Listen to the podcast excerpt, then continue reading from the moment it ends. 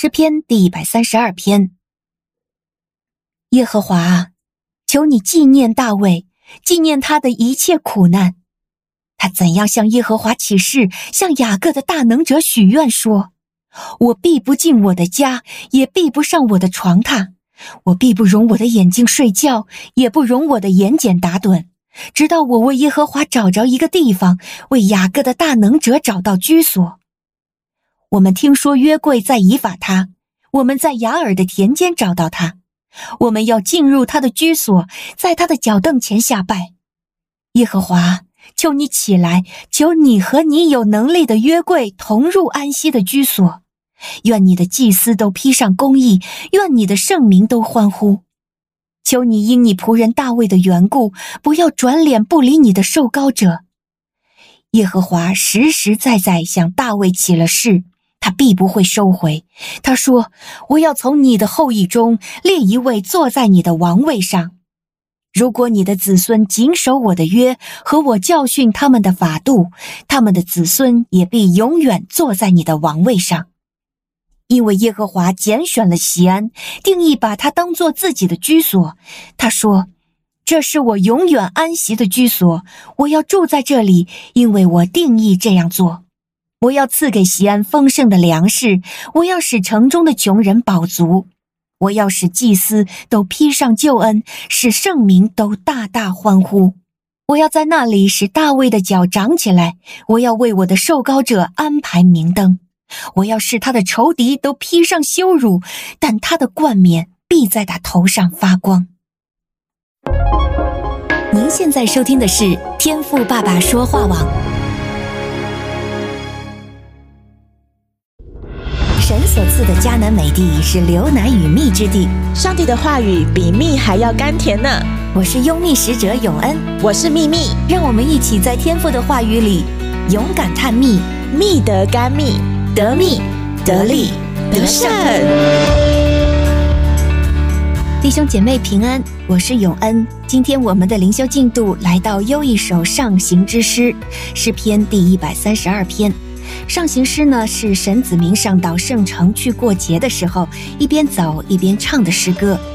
这首诗有两个部分，一到十节是祈求耶和华纪念大卫为神预备圣所的热心，并祝福受膏者。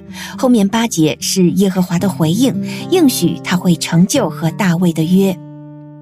第一节，人们颂唱道：“耶和华，求你纪念大卫所受的一切苦难。”这句让我有一点泪目啊，因为我们往往容易看到人表面的成功，而忘掉他背后的艰辛。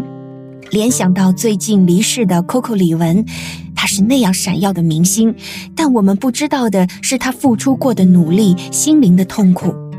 神应许大卫做王，并在他青少年时期就膏立他，但那之后，他经历了常人难以承受的颠沛流离、危难、压力，甚至羞辱之苦。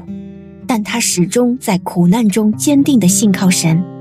大卫和上帝之间的关系之近，使他不论是在被破碎中，还是万人之上，他都以耶和华为他的主。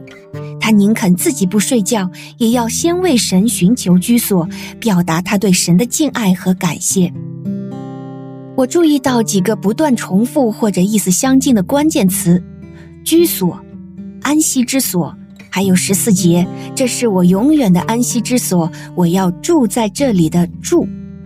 英文版本的圣经里用的是 dwelling place、resting place，都让我感受到一种踏踏实实、安稳居住的安息。大卫希望为神建造地上的安息之所，他渴望神永远的同在。虽然我们的神连天地都能创造，他并不局限在地上人手所造的建筑里。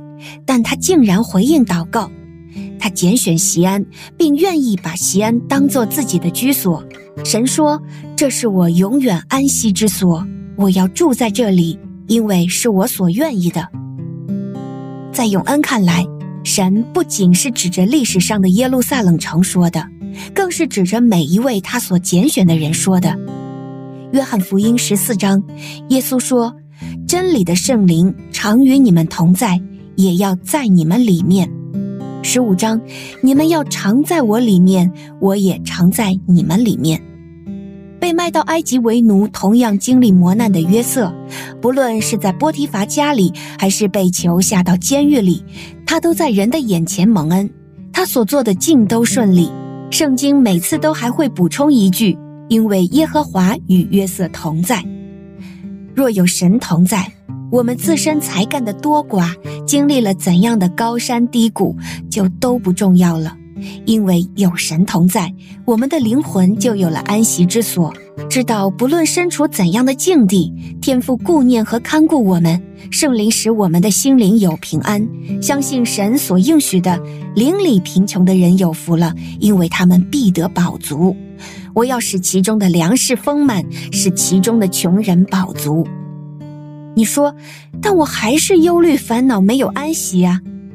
你愿不愿意试试看，让那些负面感受成为你常常祷告的提醒，一次又一次的不断的把自己的感受述说给天父听，并且邀请他来住在我的心里，掌管我的人生，成为我的安息。